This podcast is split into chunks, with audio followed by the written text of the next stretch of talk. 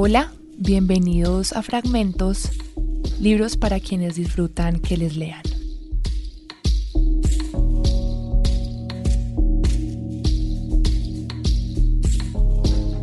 Hoy leeré una escritora que fue un punto de fuga en la literatura brasilera del siglo XX y que además significó el inicio de algunos estudios literarios de la actualidad. Hablo de Clarice Lispector. Cuando la mayoría de novelistas en Brasil centraban su producción en narrativas sobre la tierra, Lispector decidió hablar del interior, explorar la introspección y las formas en las que los humanos habitamos y entendemos la intimidad. Su literatura, podríamos decir, está dividida en la etapa de ese conocimiento. El lenguaje, el reconocimiento del cuerpo en la esfera social y la creación de conciencias son algunos de esos tópicos. También, y es importante mencionarlo, la escritura de Clarice marcó parte del camino en el estudio de lo que hoy conocemos como el giro animal o la cuestión animal. Una teoría que aleja al animal de la metáfora y lo somete a un estudio creativo y sobre todo poético. Con su obra, la pasión de GH, donde la protagonista encuentra en una cucaracha la expiación de su propia conciencia, Lispector entiende la animalidad desde una función genuina y casi que inaugural. El animal no es una extensión del hombre, sino una aproximación a otro lenguaje. Pero, para la lectura de hoy, tendremos uno de los capítulos de La Hora de la Estrella, un libro publicado en 1977, poco antes de la muerte de la escritora ese mismo año. La Hora de la Estrella es un libro que podríamos describir como una matrioshka, una historia que se abre y dentro tiene otra y luego otra y otra. Clarice se introduce en la trama de la escritura y luego se desprende de su voz para que entre otro escritor, Rodrigo S.M., que a su vez narra una historia sobre una chica nordestina llamada Macabea. Macabea es el personaje no lugar, es decir, que no tiene procedencia ni destino, no tiene un porqué, no va a ninguna parte. Bienvenidos.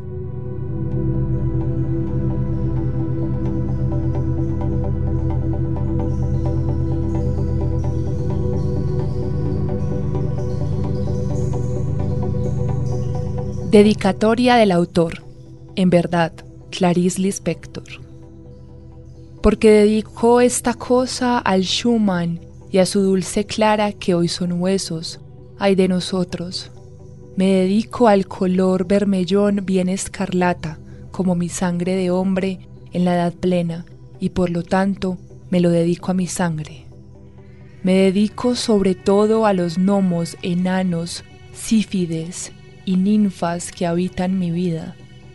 Me dedico a la nostalgia de mi antigua pobreza, cuando todo era más sobrio y digno y todavía jamás había comido langosta. Me dedico a la tempestad de Beethoven, a la vibración de los colores neutros de Bach, a Chopin que reblandece mis huesos, a Stravinsky que me asombró y con el que volé en llamas, a la muerte y a la transfiguración en la que Richard Strauss me revela un destino, sobre todo me dedico a las vísperas de hoy y al hoy, al transparente velo de Debussy, a Marlos Nobre, a Proktiev, a Karl Orff, a Schomberg, a los dodecafónicos, a los gritos que rasguñan de los electrónicos, a todos esos que tocaron en mis zonas asustadoramente, inesperadamente, a todos esos profetas del presente y que me vaticinaron a mí mismo al punto de yo explorar en yo, ese yo que son ustedes, pues no aguanto ser solamente yo, necesito de los otros para mantenerme de pie, tan tonto que soy, yo entrevesado, en fin, ¿qué es lo que hay que hacer sino meditar para caer en aquel vacío pleno que solo se alcanza con la meditación? La meditación puede tener su fin solo en sí misma. Medito sin palabra y sobre nada. Lo que me estorba la vida es escribir. Y... Y no olvidar que la escritura del átomo no es percibida aunque se sepa que existe. Sé de muchas cosas que no vi, y ustedes también. No se puede dar una prueba de la existencia de lo que es más verdadero. La cosa es creer, creer llorando. Esta historia sucede en estado de emergencia y de calamidad pública. Se trata de un libro inacabado porque no tiene respuesta. Respuesta espero que alguien en el mundo me dará. Ustedes.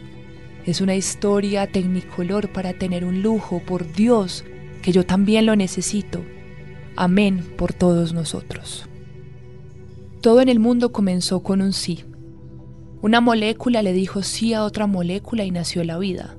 Pero antes de la prehistoria estaba la prehistoria. De la prehistoria existía el nunca y existía el sí. Siempre lo hubo. No sé cómo, pero sé que el universo jamás comenzó. Que nadie se engañe. Solo consigo la simplicidad a través de mucho trabajo. Mientras tenga preguntas y no haya respuestas, continuaré escribiendo.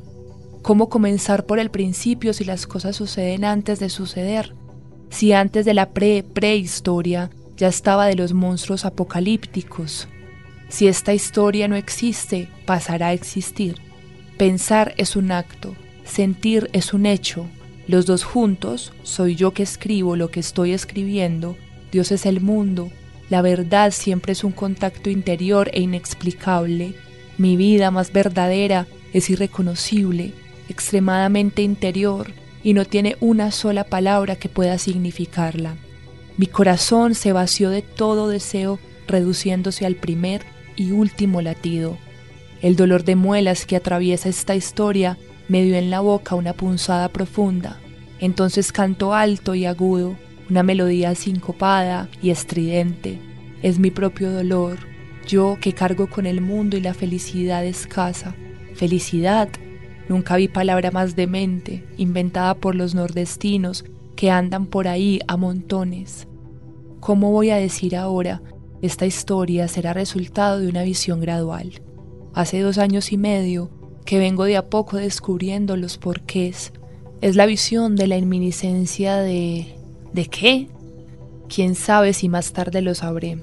Como que estoy escribiendo en el mismo momento en el que estoy siendo leída.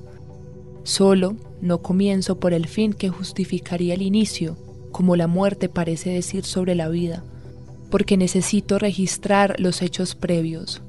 Escribo en este instante con cierto pudor previo por estar invadiéndolos con semejante narrativa tan exterior, tan explícita, de donde, sin embargo, hasta que podrá gotear, quién sabe, sangre jadeante que de tan viva coagulará enseguida en cubos de jalea trémula. ¿Será esta historia un día mi coágulo? qué sé yo.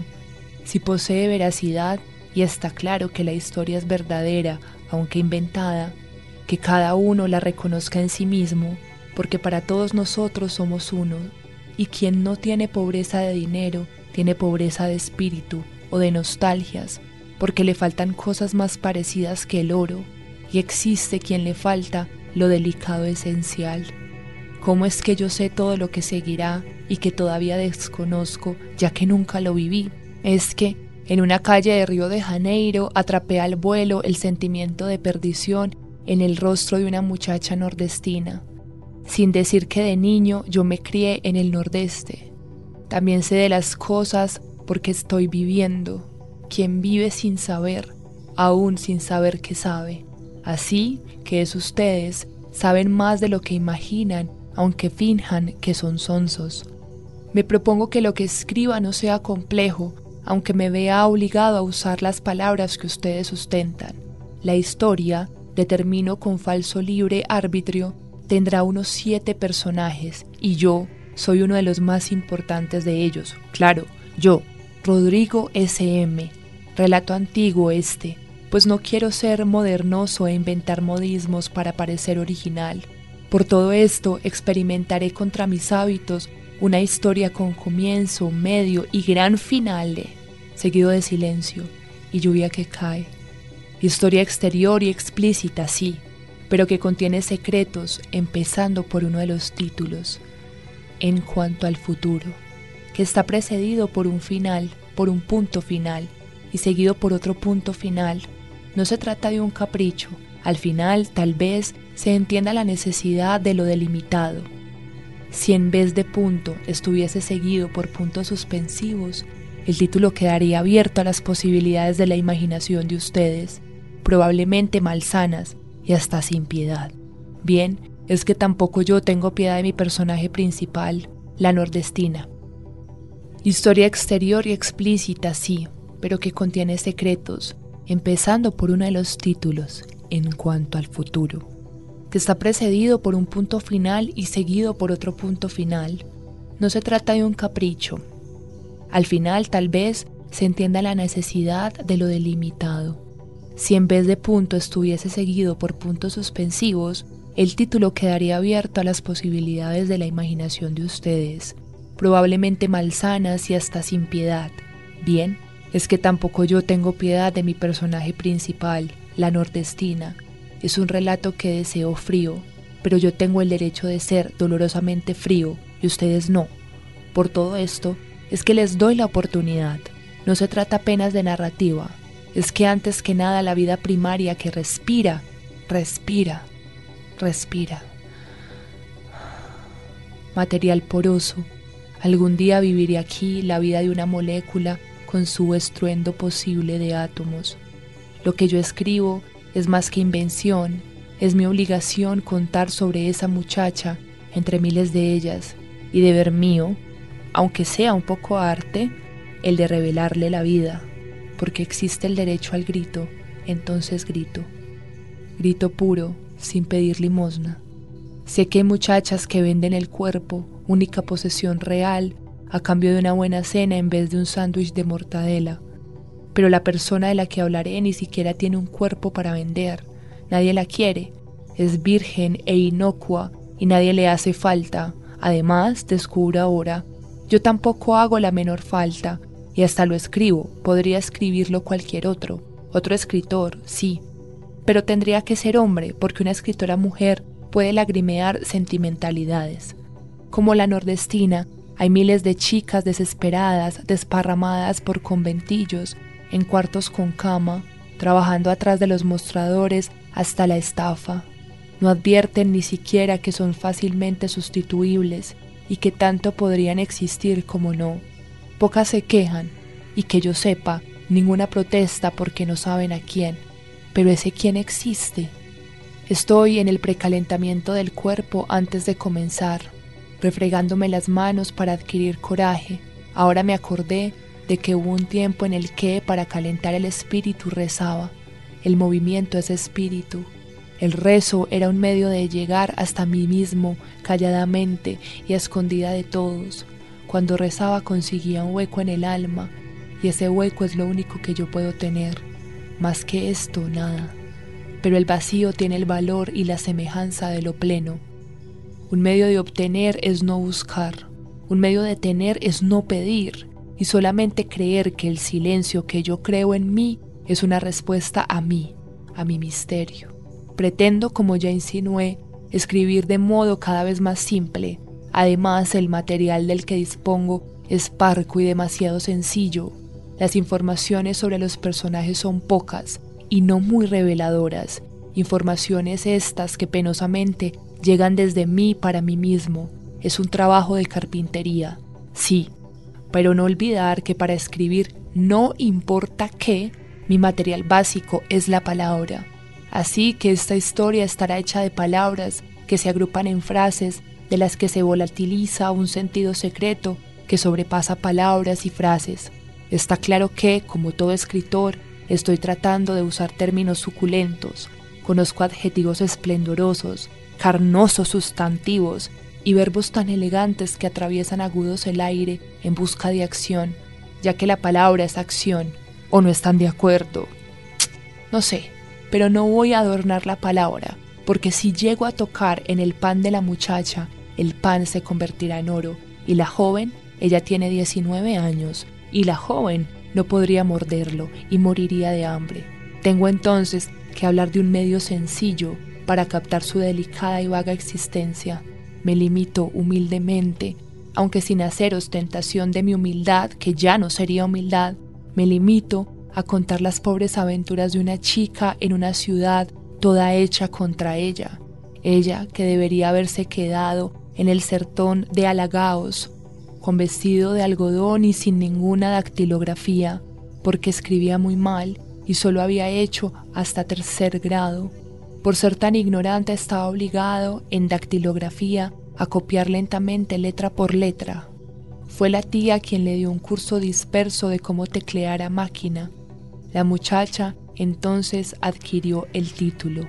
Era finalmente dactilógrafa, aunque, al parecer, no aprobase el uso en el lenguaje de dos consonantes juntas y copiaba de la letra linda y redonda del amado jefe la palabra designar, de modo como en la lengua hablada se diría desigüinar. Discúlpenme, pero voy a seguir hablando de mí, que soy muy desconocido, y al escribir me sorprendo un poco más porque descubrí que tengo un destino. ¿Quién no se preguntó alguna vez, soy un monstruo o esto es ser una persona? Quiero antes dar fe de que esa muchacha no se conoce sino a través de ir viviendo sin rumbo. Si cometiese la tontería de preguntarse quién soy yo, caería extendida y de lleno al suelo. Es que quién soy yo provoca necesidad. ¿Y cómo satisfacer la necesidad? Quien se indigna está incompleto.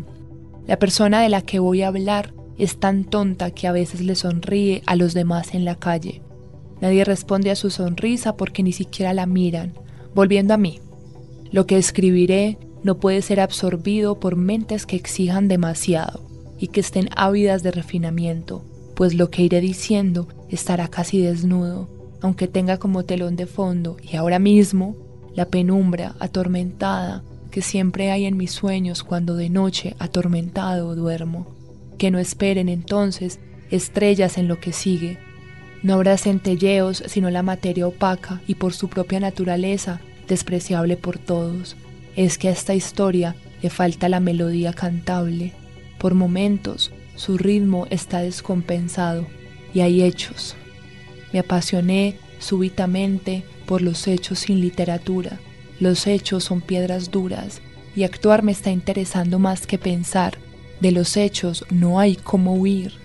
Me pregunto si debería caminar por delante del paso del tiempo y esbozar inmediatamente un final.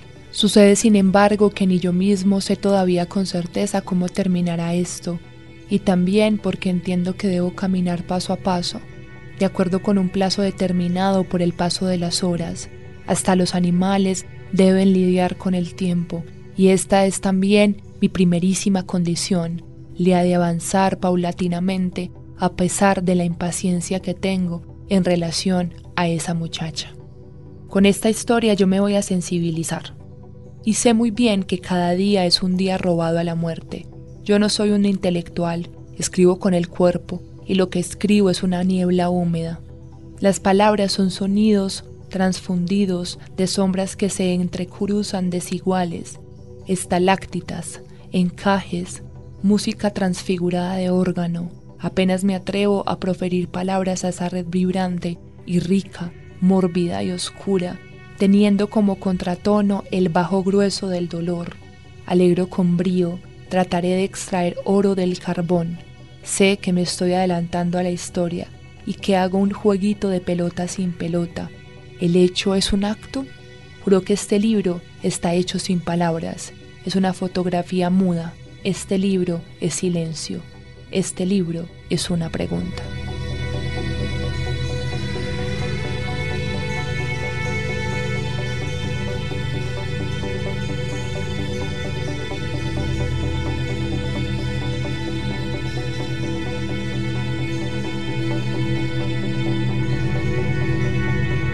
Este es un fragmento de La Hora de la Estrella de Clarice Lispector, como les dije al principio, una escritora brasilera del siglo XX que marcó un antes y un después en la literatura no solo portuguesa, sino de todos los idiomas, traducida más de 12 veces. Este libro fue su último libro publicado en vida y se lo recomiendo especialmente porque tiene una narrativa y una ejecución difícil de encontrar en las narrativas incluso contemporáneas, tiene una estructura pensada para que el escritor se diluya dentro de la narración y nos hace como lectores participar de la historia.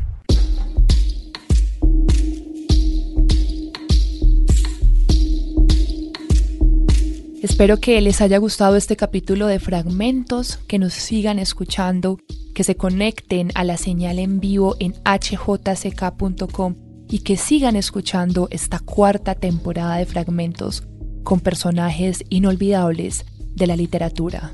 Síganos en todas las redes sociales como arroba la HJCK y escúchenos en Spotify, Deezer y Google Podcast. Fragmentos libros para quienes disfrutan que les lean.